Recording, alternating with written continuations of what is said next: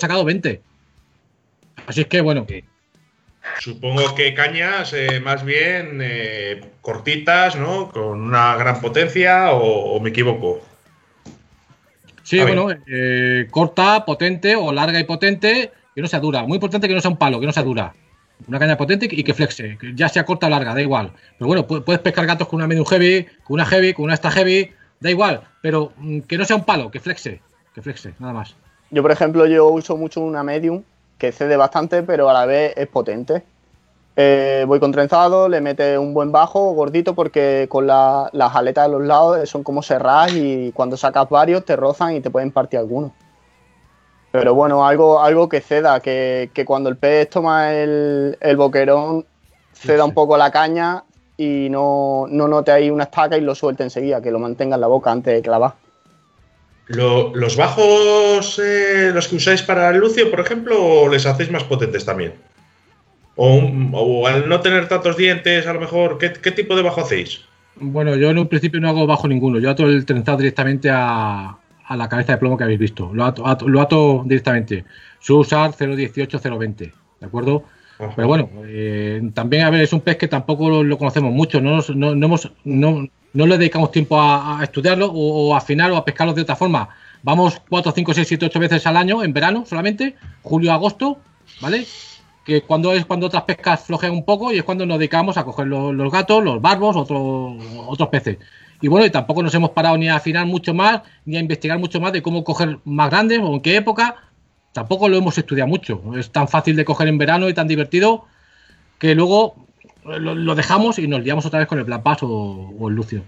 Javi, ¿hay algún punto en concreto donde buscar el pez gato? Estructura hecha por el hombre, eso. Como estén a la profundidad correcta, eso es lo que marca la diferencia. Y no paras de sacar todo el día, es que te comen los peces.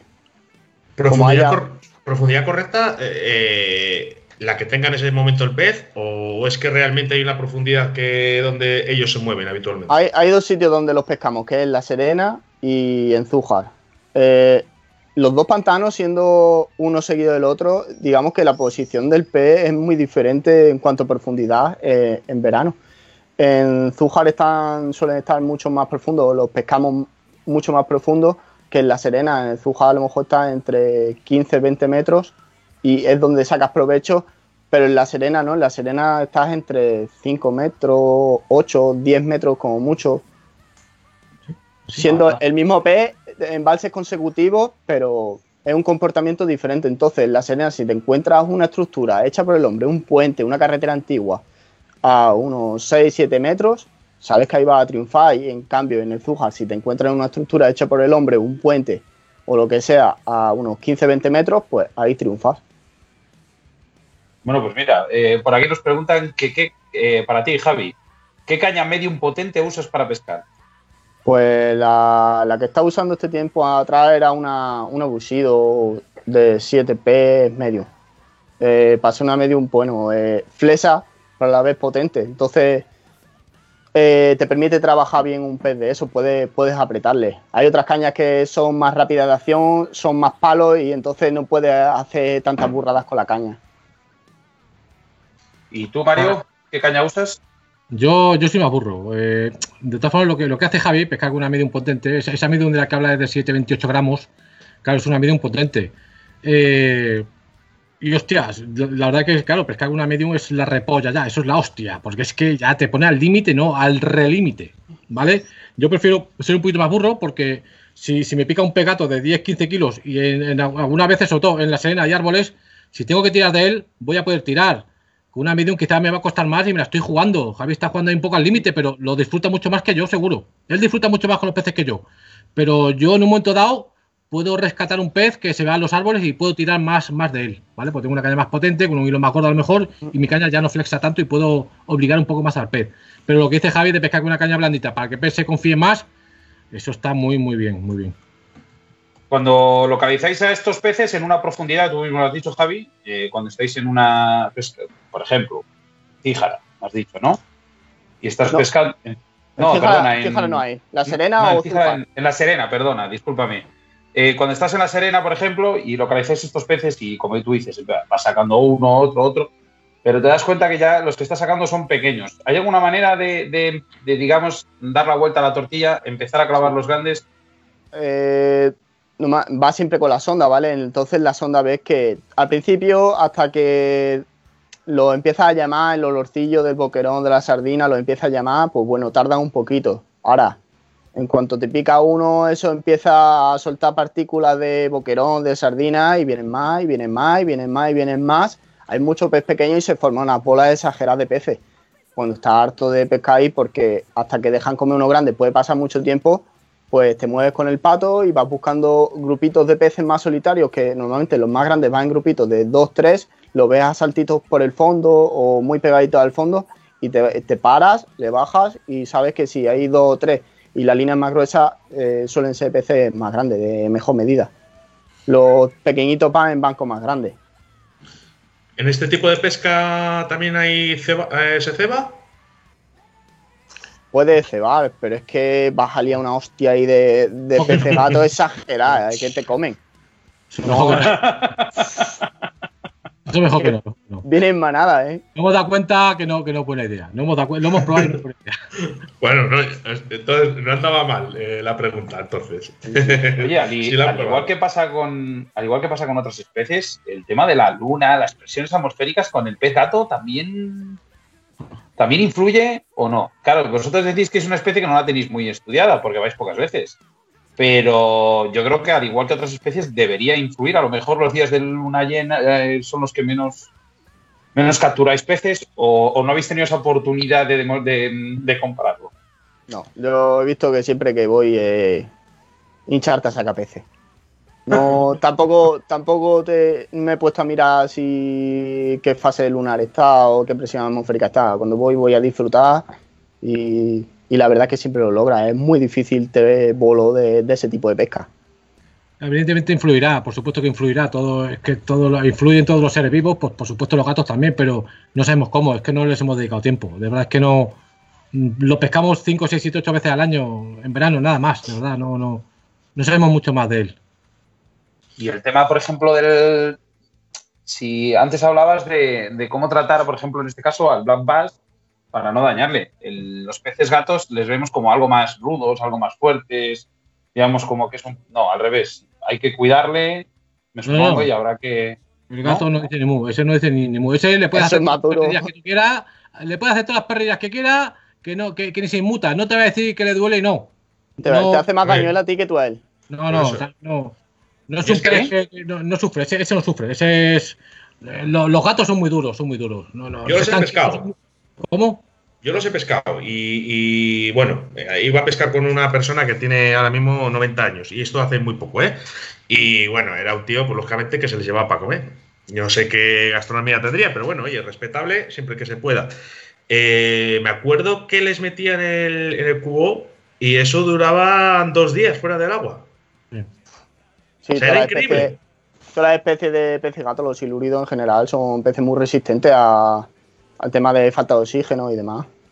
Pero esto, esto ya es por demás, es que, es que te hacen más daño ellos, ellos a ti que tú a ellos. Como te coja un dedo, te lo, te lo ponen fino. Tiene mucha fuerza, tiene Mucha. mucha. fuerza tanto en la boca como en la galla aquí. Si le metes la mano aquí en la galla, hace así y de, De verdad, hecho- te, te la pone fina, Sí. ¿eh? De hecho, yo cuando el primero que cogí me dijo, me dijo el abuelo de, de mi amiga, dice, no, no, le cojo yo, le cojo yo. Dice que, oye, tenía todas las manos con unas heridas Cuidado con las espinas, es que las espinas que tiene. por espina dorsal, ¿no? ¿Qué, qué- qué es lo que hacen? ¿Qué es lo que Y hacen la- las espinas? Las espinas, no sé, tienen como algo que te, te hace reacción, como te haga un pequeño roce, un pequeño cortecito o un Tiene- pinchazo. Y duele mucho, durante un rato es como una picadura de una abeja. Sí, tiene veneno. No sé si es veneno o no, pero vamos, que Era un te, anticoagulante o alguna historia de esas. O... mejor que no te pinches, porque, vamos, que te pincha a lo mejor una de cada tres veces que vas por, por descuidado con los chiquitillos, que son los que tienen la- las espinas más afiladas. Y pasa un ratillo más lejos, ¿eh? Lo que más cuidado hay que tener con ese animal, cuidado con las espinas, de verdad, todo el que vaya a pescarlo, un trapo o un atrapapeces y mucho cuidado que, que, que ese tema es serio, ¿eh?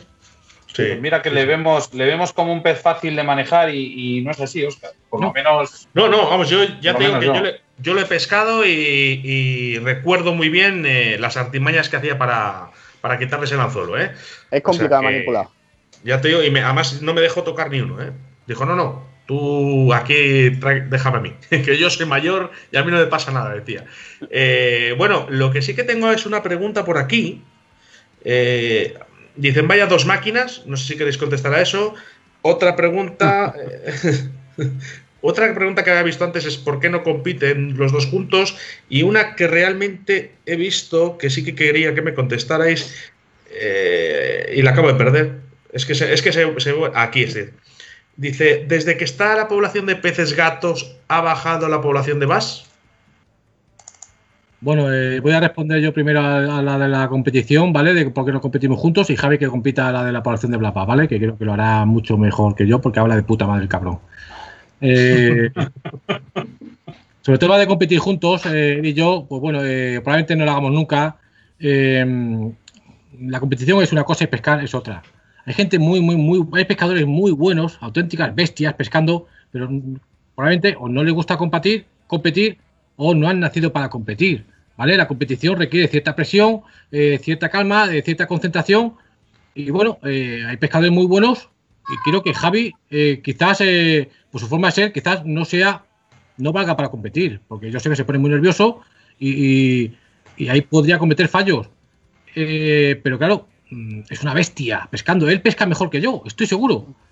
pero claro, competir es una cosa, pescar por libre es otra. Competir no, no solamente pescar, es concentración, calma, saber eh, eh, jugar con ciertas cosas, no solamente con la pesca. Y engañar. y engañar. ¿Cómo? Y engañar. Un poco al contrario.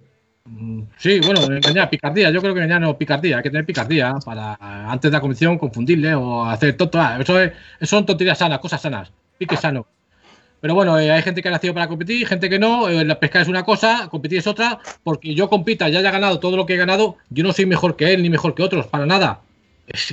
Os, aseguro que hay pescadores mucho mejores que yo, un montón. Pero claro, o no les gusta competir o a lo mejor no han nacido para competir, no, no valen para competir, ¿vale? Por eso, pues, eh, a él no le gusta competir. Eh, eh, no sé si algún día coincidimos y podemos competir juntos, bien, pero bueno, quizás él no ha nacido para competir, ha nacido para lo que está haciendo, para trabajar en Fanatis Pesca. Yo bastante tuve ya con el karate y demás, y salimos escalda a la competición. Y hoy por hoy no, no me planteo siquiera competir en pesca, no veo la pesca de otra forma. ¿Compites en Fanatic? Bueno, compito. Trabajo, ahora, cuando nos dejen. Bueno, eh, a, la, pregunta de vaya dos máquinas, ¿queréis decir algo? Eh, no somos máquinas, de verdad. Yo eh, agradezco mucho los halagos, que crack, que esto, que lo otro. De verdad, yo, quizás simplemente soy, soy aquí una marioneta que, por, gracias a Dios he tenido la suerte de pescar, de tener mucha experiencia, de pescar con muchos pescadores y puedo transmitir muchas cosas, muchas sensaciones mías eh, para que la gente, bueno, aprenda o coja cosas mías y luego las adapta a su forma de entender la pesca. No soy mejor que nadie, eh, tengo la suerte de, poder vivir de la pesca, de tener mucha información, tengo la suerte de poder ir mucho tiempo a pescar, porque todo mi tiempo lo invierto en pescar, no salir de fiesta ni nada, a pescar, pescar y pescar, o a coger setas. Y bueno, mientras otros a lo mejor eh, tienen hijos o tal, esto, y van por ahí con sus hijos al cine, o se van por de fiesta, yo como no tengo hijos, ni, ni tengo nada, pues a pescar, ¿sabes qué remedio? Pues entonces al final tengo la suerte de poder pescar más, mm, pero no somos máquinas ni nada, de verdad, somos personas como todos los demás, simplemente pues dedicamos un poquito más de tiempo a, ciertas cosas. Javi, eh, a la pregunta del siluro, vamos, del siluro, del pez gato, que la población de peces gato, mm, con esta población de tantos peces gato, ha bajado la del VAS. Eh, ¿Qué nos puedes contar? Pues la verdad es que no sé, no, no creo que tampoco haya afectado mucho, como por ejemplo podría afectar el boom al principio de una lucioperca hasta que se estabilizan las poblaciones de lucioperca. Eh, en cambio, el pegato. ¿Se me, escucha? Sí, ahora se te, se te Javi, ahora ya. Se te ve cortado. Ah, vale. Que creo que es un pez que no, no influye mucho en eso. Está claro que, bueno, que es un depredador más, pero también es muy carroñero, se aprovecha de otras cosas y se mueve en otras capas diferentes y creo, creo que no, interfiere mucho con el Blast Bass. Así que por ejemplo, tengo entendido que ahora mismo la población de Black Bass en, en La Serena está en auge, que, que va para arriba, ¿no? Porque haya muchos peces gatos ta- se está hundiendo. Entonces, eso quiere decir que tampoco es que influya mucho. Pero como no conozco mucho ese pez, pues tampoco, tampoco puedo decir mucho. Hoy hemos visto, Mario, que te has pelado la cabeza. Joder, anda, joder, eso ya, mira. Cuando empezamos crecido. el confinamiento, esto fue cuando empezamos el confinamiento, ahora lo tengo largo. Cuando empezamos el confinamiento, pues los retos, los retos de los cojones, con los retos de los cojones, a raparse, pues me tuve que rapar. Digo, bueno, ¿qué más da? Si mis padres no me van a ver, porque, porque si me ven me matan. Así que me rapa ahora. Hice el reto ese a primero de- de- del confinamiento, pero ya tengo el pelo largo, ¿eh? Ya mira, madre mía. Uf. Sí. Oye, mira, nos preguntan por aquí. eh, ¿No habéis pensado en usar guantes para coger los peces gato? Y luego hay otra. ¿Cuál, qué eh, cuál pensáis que es el pez más inteligente y por qué de todos estos depredadores? Empezamos por la primera, por los guantes. Bueno, eh, voy a contestar yo a esa pregunta.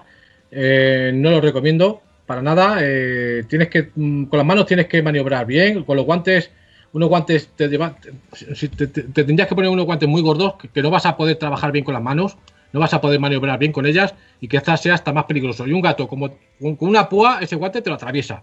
Y si no estás maniobrando bien ni trabajando bien con las manos, puede correr peligro. De verdad, un, un, un atrapapeces de estos de los lucios, que para lucios mejor no usarlo, pero para, para el gato no le vas a hacer ningún daño. Un atrapapeces, plum plum, o una sacadera, pum pum. Pero guantes no, los guantes, las manos siempre libres, siempre libres. De todas formas, si te pones guantes y una púa del gato te entalla, te aseguro que te entalla, no lo atraviesa. ¿Dónde tienen esta púa, por cierto, para aquellas personas que no lo sepan? Como yo. La cabeza, estas dos de aquí, así. Estas dos son, son muy cabronas. Realmente quizás son las que menos hace- hacen daño, porque las más peligrosas son las de aquí arriba, porque son más duras.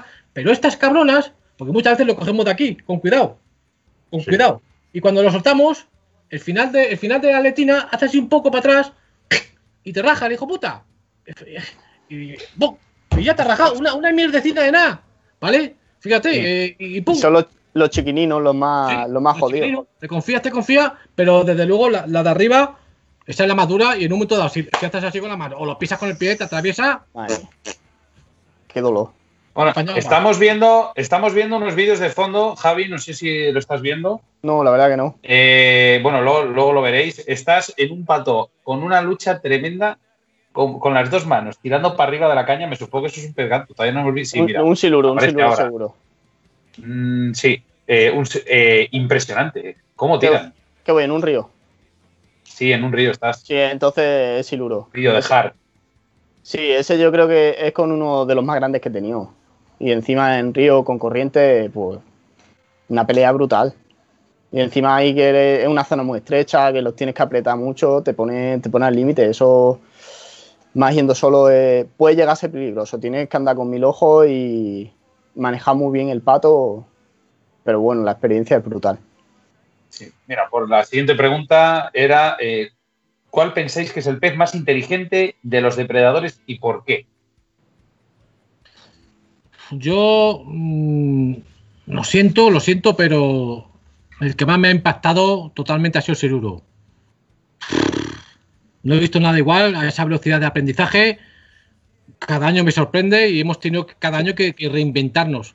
Por lo menos para pescar lo, lo que es en pantano abierto, en, en vertical, con, con cebo y tal. Lo que es en río es otra historia, porque está el pez entre, lo- entre las ramas, posado, un buen lance, ¡pum! Y pica por caza. prácticamente. Correcto, eh, pero lo que es en pantano abierto, yo que llevo, no sé, ya 7, 8 años o 9 años desde que empezó la fiebre del siluro, que empezamos unos poquitos aquí en, en- en Alcántara, es increíble, es impresionante cómo evoluciona ese cabrón. Es que es increíble cómo reconoce las cosas. Es, a, a mí es el que más me ha sorprendido, de verdad. Quizá Por eso. cuando, cuando buscas todos los peces, muchas veces los puedes buscar cuando están comiendo, que es cuando lo fácil, o cuando están descansando, que es cuando está, es donde está la mayoría del tiempo. Eh, cualquier pez lo puedes pillar descansando, pero el siluro en el momento en el que está descansando es un pez rea- realmente jodido, es muy difícil a ese pez y quizás tenga mucho que ver eh, todo la- el sistema sensorial que tiene en- a diferencia de, de otros peces, el tema de los bigotes y la onda Sí. electromagnética que detecta, pues es complicado, ¿eh? Pues fíjate que te diría yo, Oscar, que sería de los últimos peces que hubiese dicho. Con lo cual se demuestra que eh, entiendo poco. No, bueno, que, no, que tenemos, que tenemos Una mucho que aprender. Una cosa, eh, eh, por supuesto, eh, yo no, prácticamente no he ido a pescar truchas, prácticamente nada, no puedo, mm, salmones, reos, huchos, lo mismo, evidentemente son más difíciles, no lo sé, yo hablo desde mi experiencia y desde lo que yo un poco conozco y he visto. Probablemente a lo mejor hay peces más inteligentes, evidentemente, pero es que no. Y no bueno, los ni- trucha- salmónidos son depredadores, pero yo en este caso no les, no les he- yo no les he metido en el, digamos, Ah. en esta, en este compendio de, de peces, porque bueno, se alimentan también un poco de insectos y son un poco más, un poco diferentes. Pero en este caso, por ejemplo, eh, eh, que sí que dicen que, por ejemplo, decían que en muchos, muchos documentales, también aquellos que hayan hecho los documentales, que esto es al final como política, eh, decían que la trucha era el pez que más preciso era a la hora de atacar, preciso, ¿eh? que medía su movimiento con una exactitud brutal. Eso, las truchas normalmente atacando peces atacan, suelen, suelen alimentarse más de otros, de otro tipo de, de alimentos, por eso no lo he metido en este abanico. Yo, yo voy a resaltar ahí algo que, bueno, ya os digo, no conozco muy bien la trucha, ¿vale? Evidentemente no, no puedo hablar mucho de ella, pero bueno, eh, entiendo que la trucha es un pez mm, muy desconfiado, eh, come muy rápido, ataca una sola vez y come, ¿vale? La trucha no juega. No, Creo- yo creo que el Black Bass también podía comer de una vez si quisiera, pero es que al, Black Bass le gusta jugar. Primero juega, Sí. como los gatos, juega, juega, juega, juega, juega, juega, juega, se divierte y luego se lo come. La trucha no, la trucha no quiere jugar, pum, come y se va. Preciso, bueno, habría que ver, mm, analizar un poco eso. De todas maneras, sí que A es ver, verdad te, que. te he dicho, eh, perdona Oscar, te he dicho que lo del tema de, de lo del tema que, de lo que te he dicho del tema de que el- la trucha era un pez que medía muchísimo sus, sus movimientos, eh, lo he leído en una revista que al igual que como partidos políticos o revistas de fútbol, en este caso Marca con el Madrid, Mundo Deportivo con el Barcelona, pues cada uno escribe y tira para su casa, Claro. ¿me entiendes? No, no, pero, pero sí, sí es Eh, cierto. Lo, lo que has dicho es cierto. El- realmente yo he visto muchos vídeos de trucha y tal, y la hija puta es, es precisa al máximo, porque, pero precisa, pero porque quiere serlo y no quiere jugar, no quiere complicarse la vida. Porque quizás es más reacia. El Black Bass podría ser igual de, de preciso, pero es que primero juega. Igual que un gato. Un gato si quiere coge un pájaro y se lo come. No, Yo- le pega cuánta patas primero al ratón, le, cuenta, le pega cuánta patada al gato. El, ratón para arriba, otra vez le pega y luego se lo come. Yo creo que también influye mucho la, la disponibilidad de alimento, porque, por ejemplo, en muchas zonas donde, sobre todo en alta montaña de mar, el, el alimento es escaso y la oportunidad que tiene no la puede Sí. desaprovechar. En cambio, un Black Bass en un embalse tiene cangrejo y alguno a patadillo. He visto muchas veces Black Bass uno solo pegándole porraza, como las orcas cuando juegan con la foca, pegándole porraza a un alburno, que se le podría meter hasta atrás en un bocado, pero juega con él, juega con él, juega con él hasta que se lo come. Sí. Oye, ha- hablando de juguetear, de eso de los bases que le gustan juguetear, sabemos que el base es muy, muy, muy inteligente. Y muchas veces cuando recogemos el señuelo nos lo siguen hasta la orilla y de golpe se piran. ¿Hay alguna cosa para hacerles cambiar de idea y que no nos hagan esas putadas? ¿O simplemente es tirar, tirar y tirar? Bueno, una vez, una vez que, exceptuando la época de freza, que es otra historia, es otra, es otra forma de ver la pesca de Black la, la época de, de saliendo de ese, de ese momento, en el momento que un pez te sigue y- y te rechaza, mm, ya lo tienes jodido. O sea, ya lo tienes muy difícil. Fuera de la época de freza, ¿vale? Ya la cosa cambia. Eh, lo mejor, irte, ya saber en dónde está apostado, dejar que se relaje y luego ya, sin que te vea, sin que ya sepa el que está ahí, que esté más confiado, en un, un lance largo desde otra posición, lanzarle para intentar pescarle, ya sea con un sueñuelo u otro, según las condiciones. Pero una vez que el pez te sigue y te ve, fuera de lo que es la época de freza, eso ya creo que no merece la pena ni, ni, ni liarse con él. Fabi, ¿qué opinas? Totalmente igual, sí. Es lo que ha dicho Mario.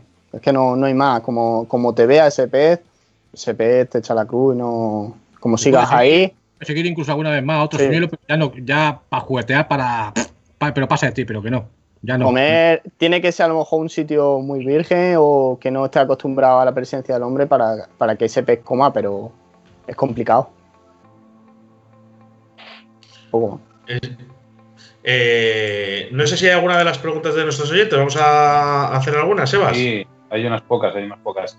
Eh, bueno, eh, corren peligro los patos con las púas de pinchazos. Eh, bueno, pues lógico, ¿no? Sí, Pues los patos, ¿habrás pinchado alguno con ello o no? yo por gilipollas, eh, una vez Javi, bien. Javi, habla bien. Javi habla bien, ¿eh? Por andar empanado, un día cogí uno de unos 5 kilos y la agarré de la boca, porque yo los agarro, los grandes los agarro de la comisura, porque la comisura tiene como un pequeño hueco y por mucho que aprietes no te coge el dedo. Y cogí el alicate para desclavarlo y hice fuerza y no me di cuenta que hice fuerza de la aleta contra el asiento y le hice un agujero al asiento del pato. Pero culpa mía. Fíjate para rajar un pato, ¿eh? O sea que. Vamos, le hizo, le hizo Bueno. un piquete que le clavó un poquito la espina, pero lo suficiente para que se me deshinchara el asiento.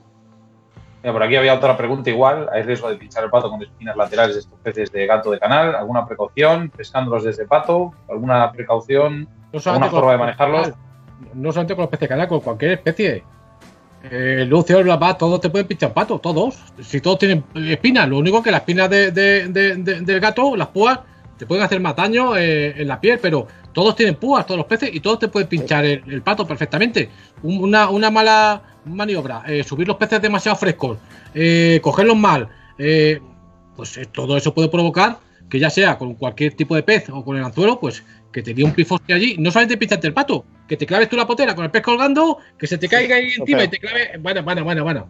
Lo, del- lo de pinchar pato es lo de menos, ¿eh?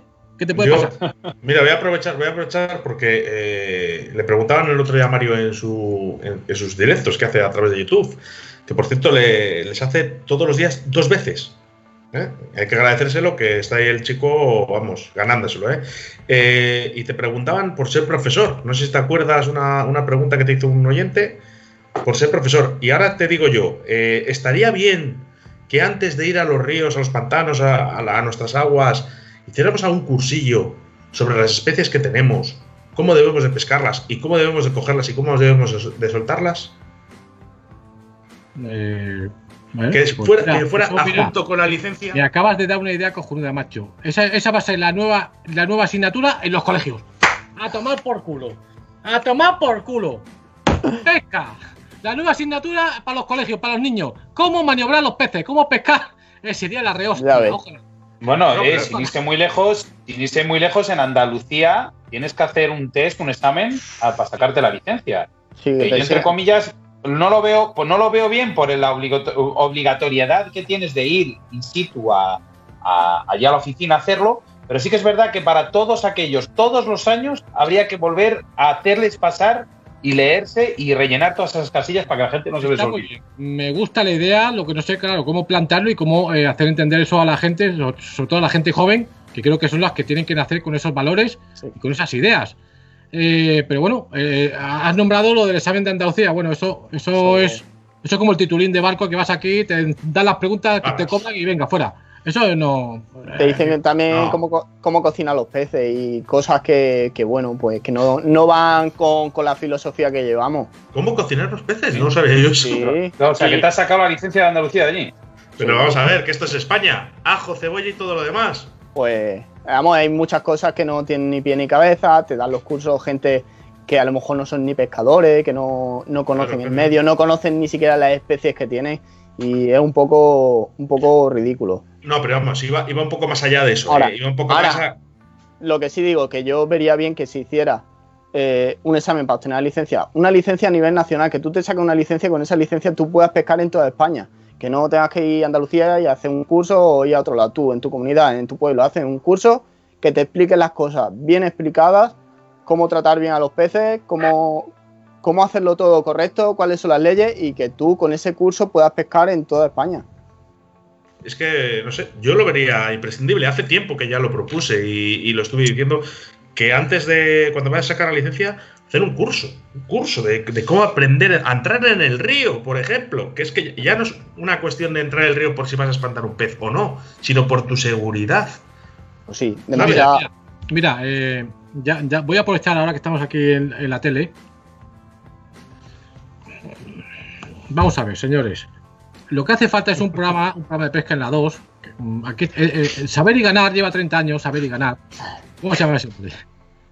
El Jordi Hurtado. El Jordi, Vamos a ver, Jordi Hurtado, tío. tío que verdad, vas a cotizar en España. ya te, te considero como, como, de, como de mi familia. Son 30 años viéndote todos los días en la 2. Saber y ganar. Si ya no hay preguntas, ya no hay preguntas para hacer a la gente.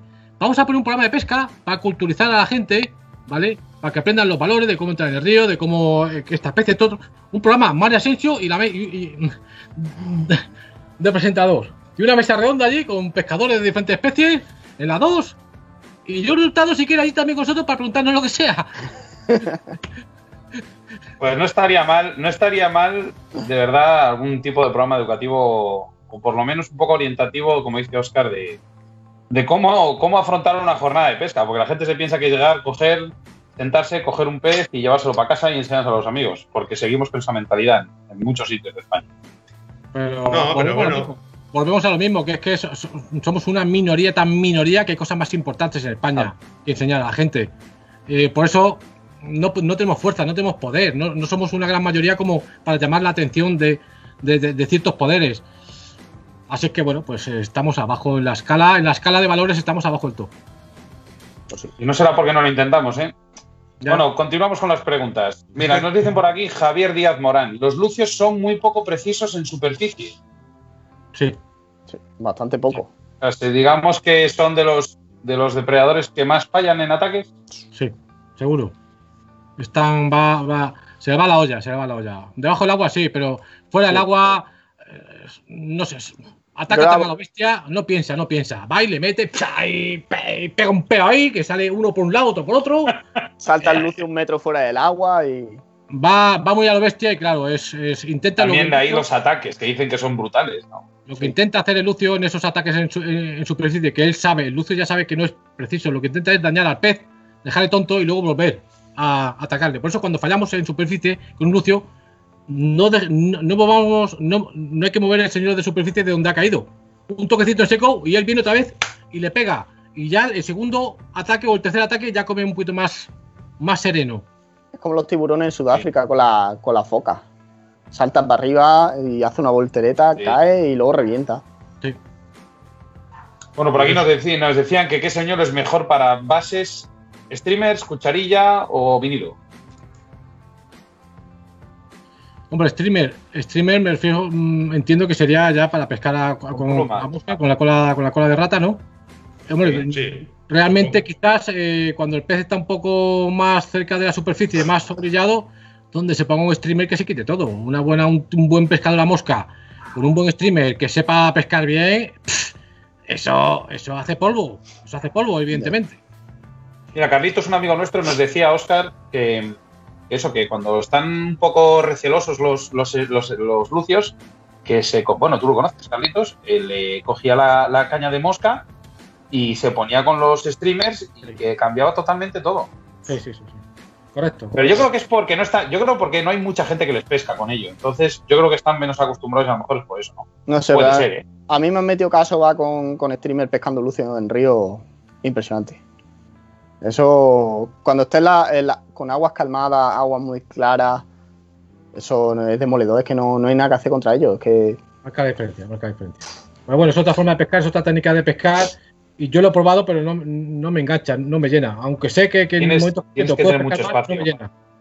Tienes que tener mucho espacio atrás y si no, haber recibido muchas clases para hacer eh, eh, unos, unos bucles, unos trenzados en el aire para luego lanzar. Es, eh, al final, no, digamos que no bates el río de la manera que tú quieres. Creo yo, ¿eh? Y yo soy pescador de, de mosca, pero bueno. Continuamos, Oscar. Eh, sí, pues porque quería ver un poco los anzuelos que suele llevar eh, el señor Mario y el señor Javi eh, al río. Eh, ¿Qué diferencia, los diferentes anzuelos que usáis eh, durante la temporada? ¿Y cu- cuántos modelos? Porque me imagino que usaréis varios modelos. bueno, Bueno, eh, vale, tengo aquí, mm, sí, mm, pero bueno, tampoco ya después de muchos años, quizás cuando estás empezando, cuando ya mm, hay, hay un momento en tu vida que, que- que- dices, joder, qué bueno soy. Hay un momento en tu vida que llegas a ese punto, joder, qué bueno soy, tío, qué, qué bien pesco. Llega, pero luego mm, te das cuenta de, pero que es tonto que chaval. Ni puta idea. Pero bueno, pasamos por, por- por- por etapas en, en- en nuestra vida, que nos crecemos, que volvemos a caer, y al final, pues creo que la edad y la, y la madurez te hace eh, realmente volver a, a entender las cosas y a ser lo que eres y, y- y a razonar mejor. Ya no usamos tantos anzuelos como antes, yo creo que no es tan complicado ni tan, ni tan parafernalia, no hay que. eh, lo que pasa es que el marketing y las gilipolleces, las, las americanadas, como digo yo, y las japonesadas, nos han comido la cabeza un poco y pescar es mucho más fácil de lo que nos quieren hacer creer, ver. ¿Vale? Pescar es muy fácil.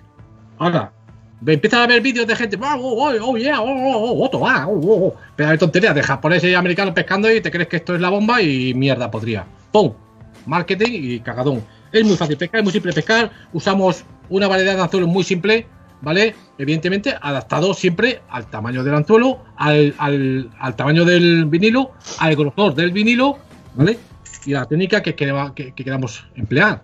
Estos anzuelos, mira, esto es un anzuelo, por ejemplo, recto, ancho, ¿vale? Pero hay que tener mucho cuidado porque luego están los restos estrechos. Y hay, una gran diferencia para pescar con esto y esto. Fijaros. puta, aquí. Esto, este de aquí, esto sería un anzuelo recto estrecho, ideal para pescar con lombrices finitas, tipo curly tail, eh, la finesse, la tree worm de zoom, ¿vale? Evidentemente, un anzuelo 1, 1 barra 0, 2 barra 0, según el tamaño del vinilo, pero para lombrices finas. En cambio, este recto estrecho ya usaríamos para lombrices más gordas, tipo sencos, o podemos montarlo en un super fluke. ¿eh? Eh, bueno, eh, hay que adaptar los anzuelos al grosor del señor que vamos, que vamos usando. Y por supuesto. Mario, tiene, es muy grande el anzuelo, pero se le ve que es muy fino. ¿Realmente no sufre?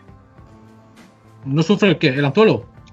Sí, vamos, el anzuelo, lo que es el, en este caso cuando tienes un pez muy grande al otro lado de la línea.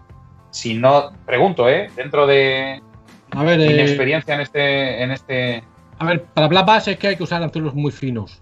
Evidentemente hay un límite. Eh, hay, un límite. Para eso usamos también cañas adecuadas a la técnica que estamos empleando y el anzuelo que estamos poniendo. Todo va acorde. Línea, caña, anzuelo, eh, técnica, lugar, todo va acorde. Cuanto más finos tengamos el anzuelo, pues evidentemente más rápido va a pinchar y más eh, en la boca del pez. Y menos agujero le va a hacer. Cuanto más gordo, pues más agujero le hace y en un momento dado es más fácil que se suelte también.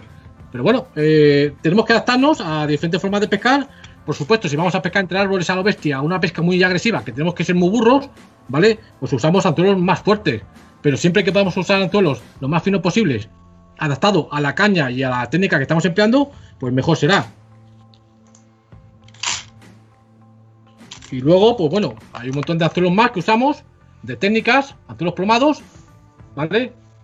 que aquí eh, el vinilo, o la lombriz o el cangrejo va aquí enroscado y se pincha en el anzuelo y quedaría pues eh, como un vinilo montado con el anzuelo anti-enganche, ¿vale? Esto se posa en el suelo, ¡pum! Y en este caso el cangrejo quedaría para arriba con las patitas flotando. Esto es una técnica, luego hay otro tipo de cabezas plomadas, como la que ha enseñado Javi antes, también se usa, pero esto para las pescas es un poquito más rápida, ¿vale? Y esto, mm, por supuesto, el anzuelo ya va fuera, esto es para una pesca rápida donde no hay enganches. Luego, por supuesto, también otro tipo de anzuelos que usamos, estos chiquititos con antienganche. ¿Veis el antienganche? Sí. La pesca fina, para pescar con lombrices pequeñas, cangrejitos pequeños, para cuando el pez está delicado, etcétera, etcétera, etcétera, etcétera. Pero bueno, de que tampoco es para volverse loco, ¿eh? Hay 6, 7, 8 tipos de anzuelos y poco más.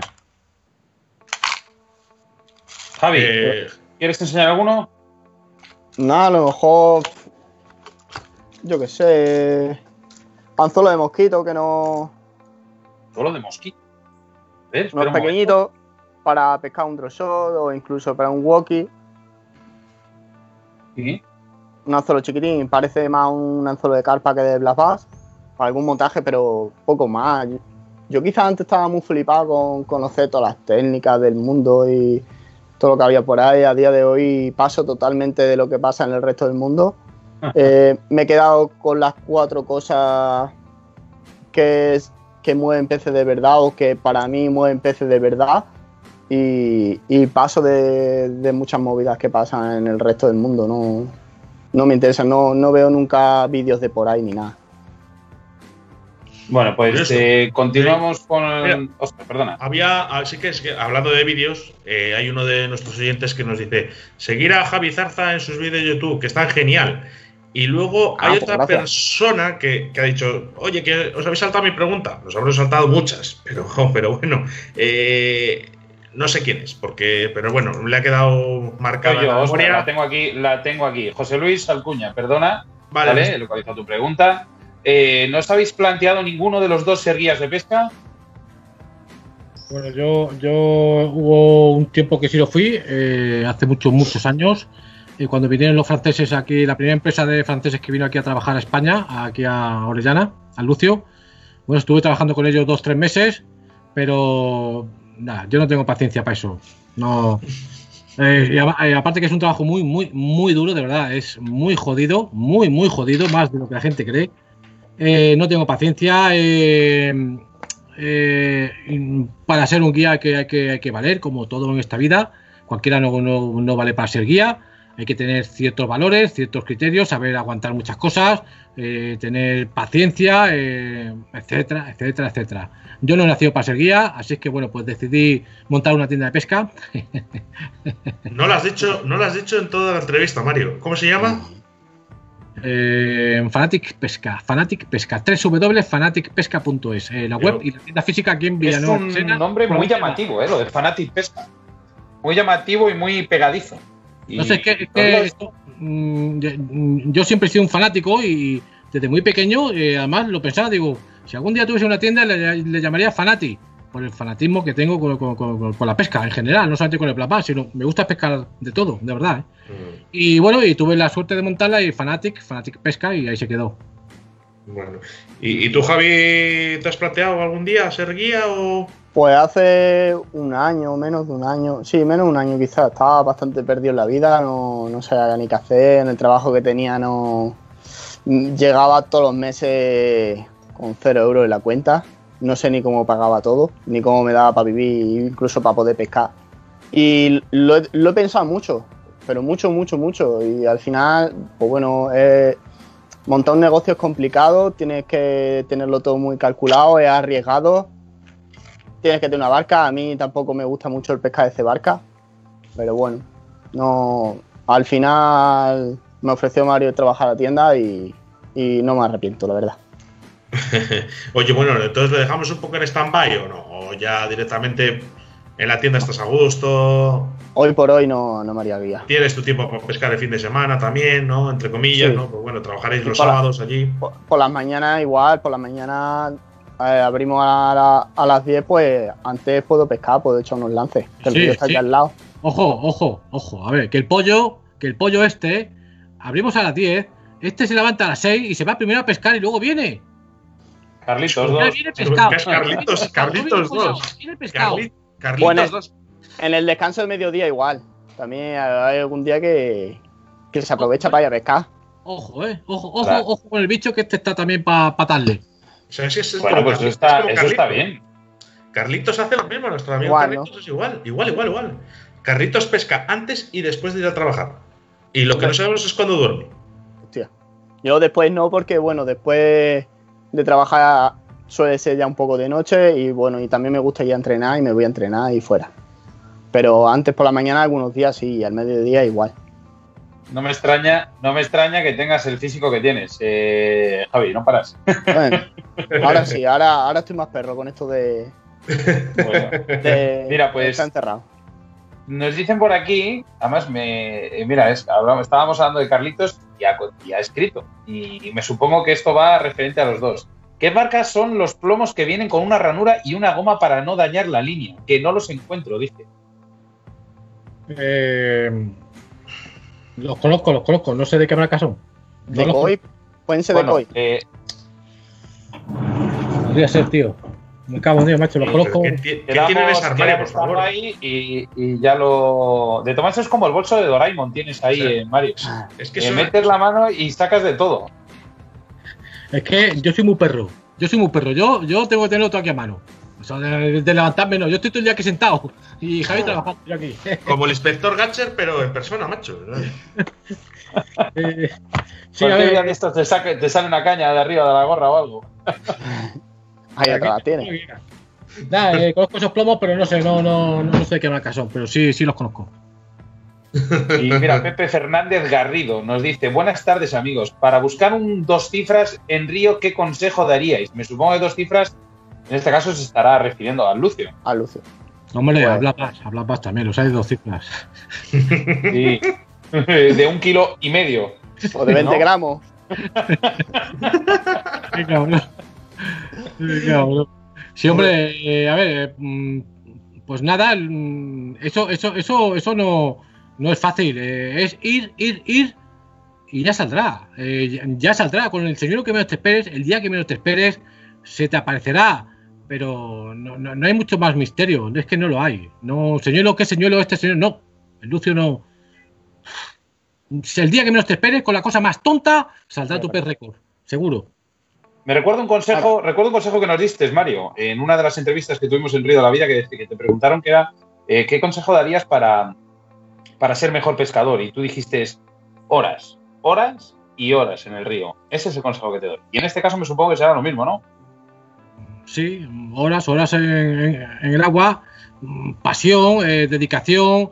Pero es que también, a ver, eh, hay que mirar también hasta dónde quieres llegar en el mundo de la pesca. Te tienes que poner unos límites. No, yo quiero ir a pescar para echarlo bien, para pasarlo bien, para, echar el día en el campo, para comer un poquito mi cervecita, pum, vale, es una cosa, está muy bien.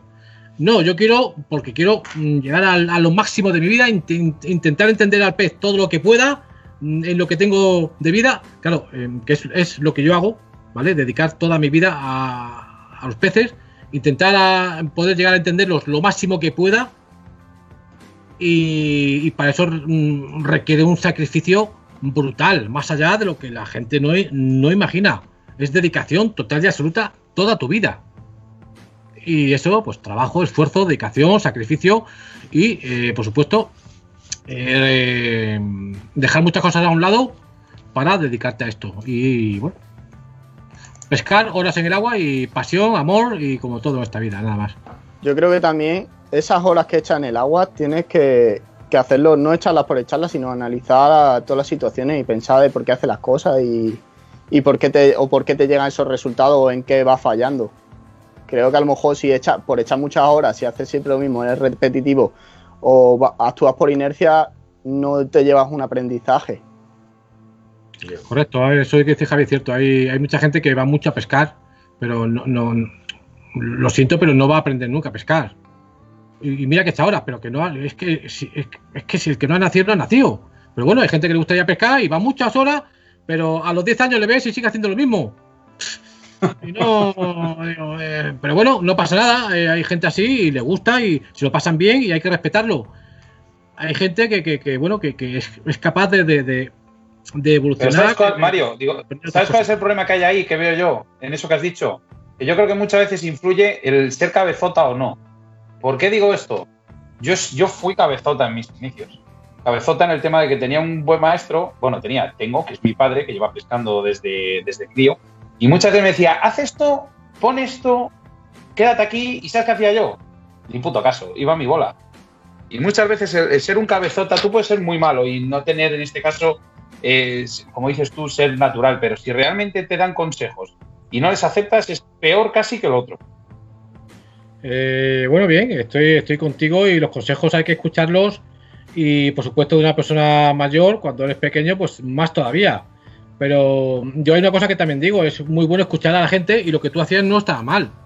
Tú no hacías nada mal, tú ibas, tú te guiabas por tu instinto. Tu padre te decía, haz esto, pero tú decías, no, yo creo que es mejor esto.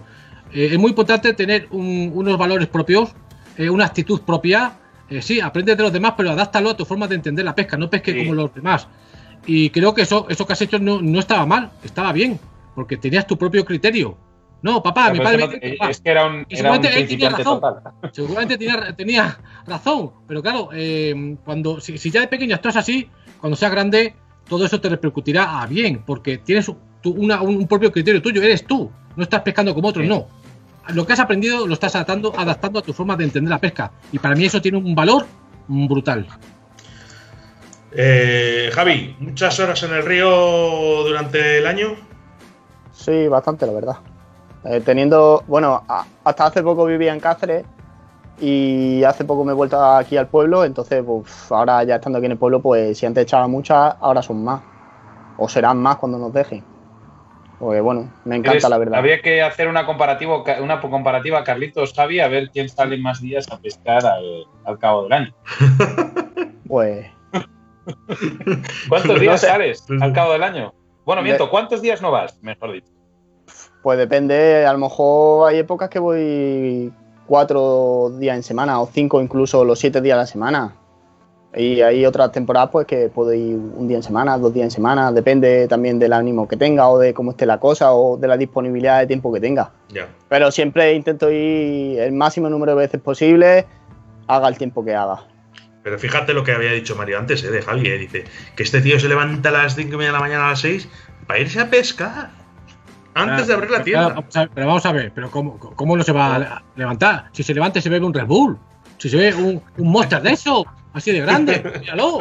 Si es que está todo el día con el Monster ahí, pues o sea, se levanta, este no se levanta, este pega un salto. Este.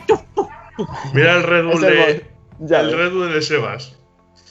ese es bueno. Chaval, este chaval, cuidado. Bueno, es como. eh, em, al final, esto es eh, como la pesca. Cada uno adapta su afición a lo que le gusta. Sí, al final eso.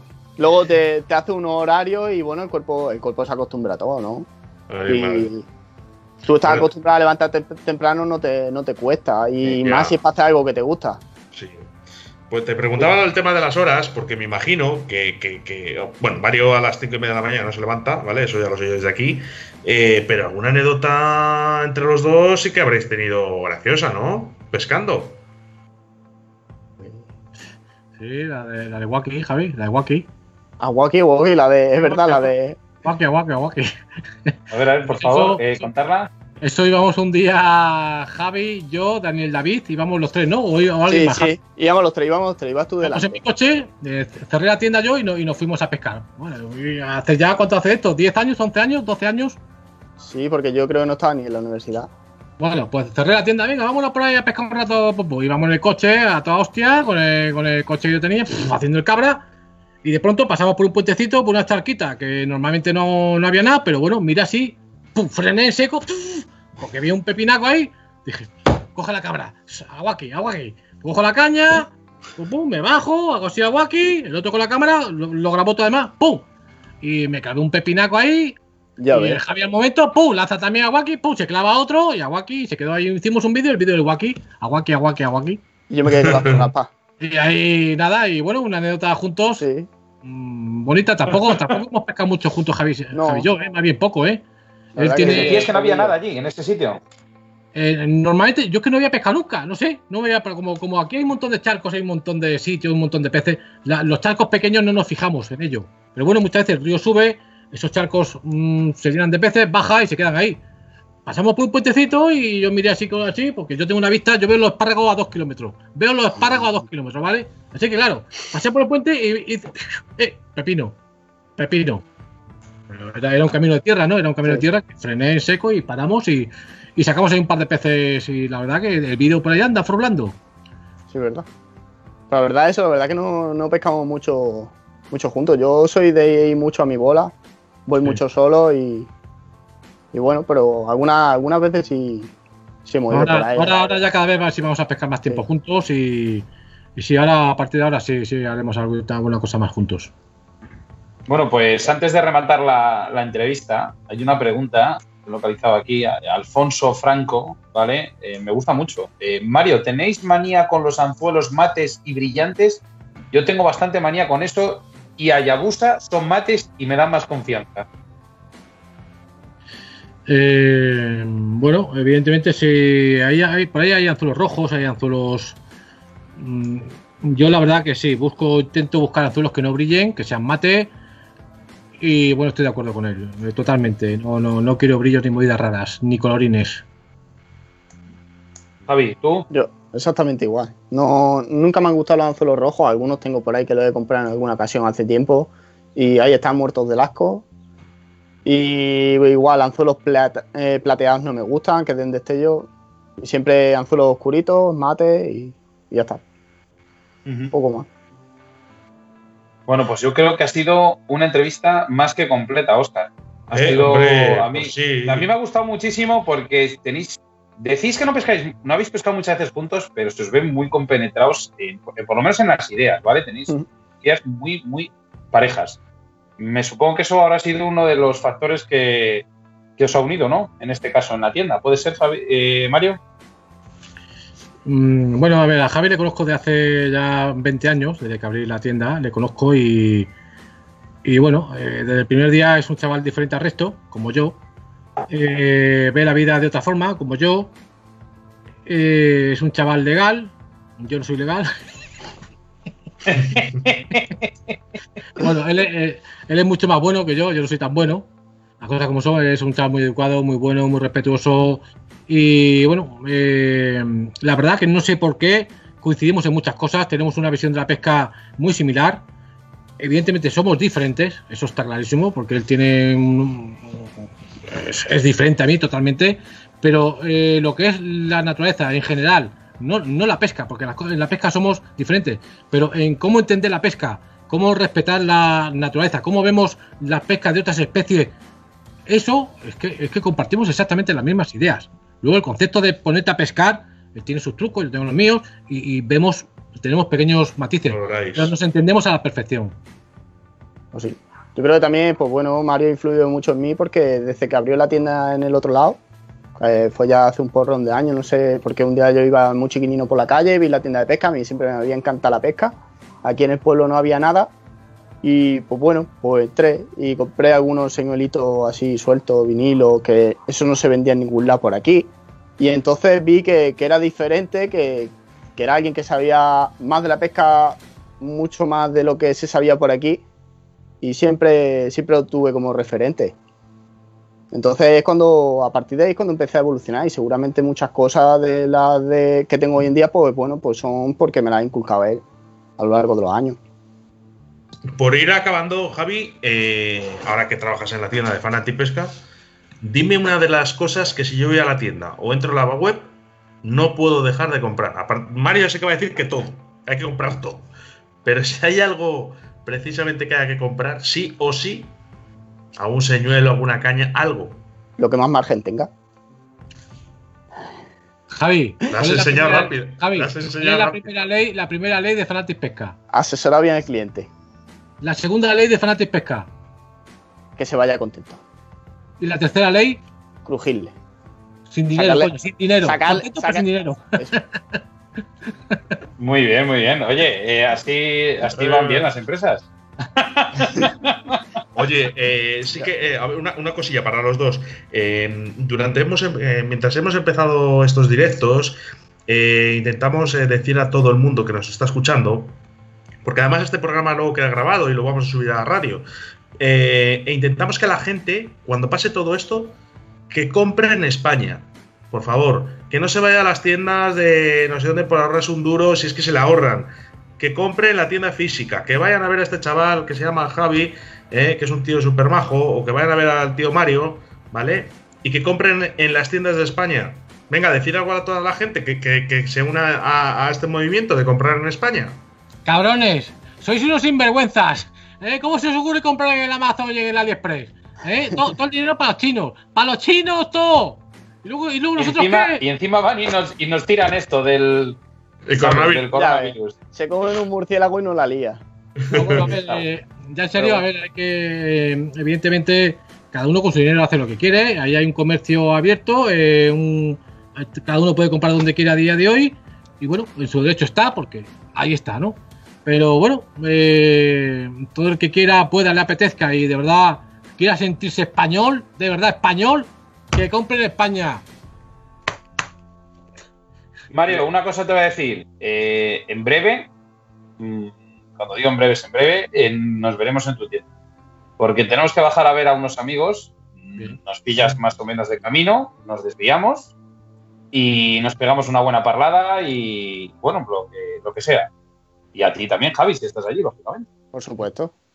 Y nos, nos asesoras, pero no nos crujas, hombre, por favor. No le hagas, ca- no le hagas caso en todo.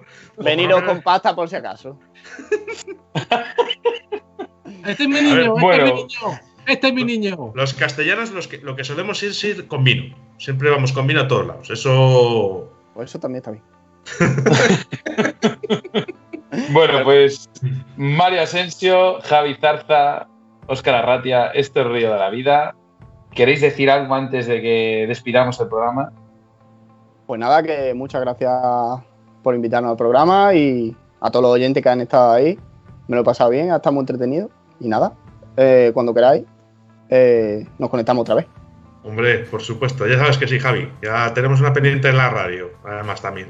Perfecto. Mario, ¿qué podemos decir de ti? Que siempre, siempre, siempre nos has ayudado. Has puesto todo de tu parte y nosotros lo único que podemos es decir, darte las gracias por todo. Bueno, pues eh, yo lo primero, yo después de esta, de este problema que hemos tenido, de este del virus, ya cuando todo se acabe, bueno, eh, quizás estos dos meses, estos tres meses que estemos eh, encerrados, creo que mm, me ha hecho sentir cosas que no había sentido nunca, valorar muchas cosas, entender y me he dado cuenta que hay mucha gente buena en el mundo, mucha gente que de verdad quiere apoyar mm, a otras personas cuando la cosa está jodida. Y, y bueno, mm, simplemente de verdad agradecer a, todos los españoles, de verdad que me siento orgulloso de ser español, de ver cómo en momentos complicados la gente está ahí apoyando, aunque hay una minoría que quizás no lo haga, no pasa nada. Unos lo harán porque pueden, otros porque no quieren, pero hay muchísima gente que lo hace y de verdad me siento orgulloso de ser español, eh, simplemente eso y, y muchísimas gracias a todo el mundo. Oscar, habrá que colgar lo de las papeletas de Mario ahora, ¿no? Sí, lo colgamos ahora en cuanto podamos y, y nada, se le intenta echar una mano, que ya sabes que, que para eso estamos. Eh, chicos, muchísimas gracias, de verdad. Eh, ahí está Mario, ahora las ponemos en, el, en nuestro Facebook, ¿vale? Cuenta con que Sebas y yo te compraremos y que me dice Carlitos, que dice, joder, dice, ¿cuánto me parezco yo a Javi? Dice, lo único los pelos, eh, porque es que Eh. este es- tiene los pelos así todos rizados, ¿vale? Ah, hostia, yo tengo una coletilla. Parece, pero es que este tiene una fregona. O sea, bueno, varias, varias incorporadas. Ya, eh, Pues bueno, a ver si algún día podemos coincidir eh, para Oye, echar un pues, ratillo de pesca. Me, gu- me gustaría charlar con, con los dos, fíjate, un día, ¿eh? porque creo que vamos a sacar bastantes cosas eh, positivas. Pues cuando Lo que hay que hacer ahora- es cuando bajemos abajo, Oscar, que ya sabes que, que Carlos es amigo de, de nuestros amigos ahí abajo, eh, le bajamos, pasamos, vamos un poco pronto y en ese momento de que cerréis la tienda a mediodía hasta que abres por la tarde, vamos a echar la caña. Pues Perfecto. perfecto. No hace falta, no hace falta. Javi se queda trabajando y nosotros nos vamos a pescar. No hay problema, sí, no. Si Mario lo hace Está- todo. si está la cosa mala, También nos cru- yo veo que está la también cosa nos mala, vas- si está la cosa mala, se va vas a crujir nosotros. pescando. Qué bueno. Bueno, chicos, eh, de verdad, muchísimas gracias por haber estado en el día de hoy y, y seguimos en contacto. Muy bien. A vosotros, Bueno, un fuerte abrazo amigos. un abrazo. Adiós. No luego. cortéis.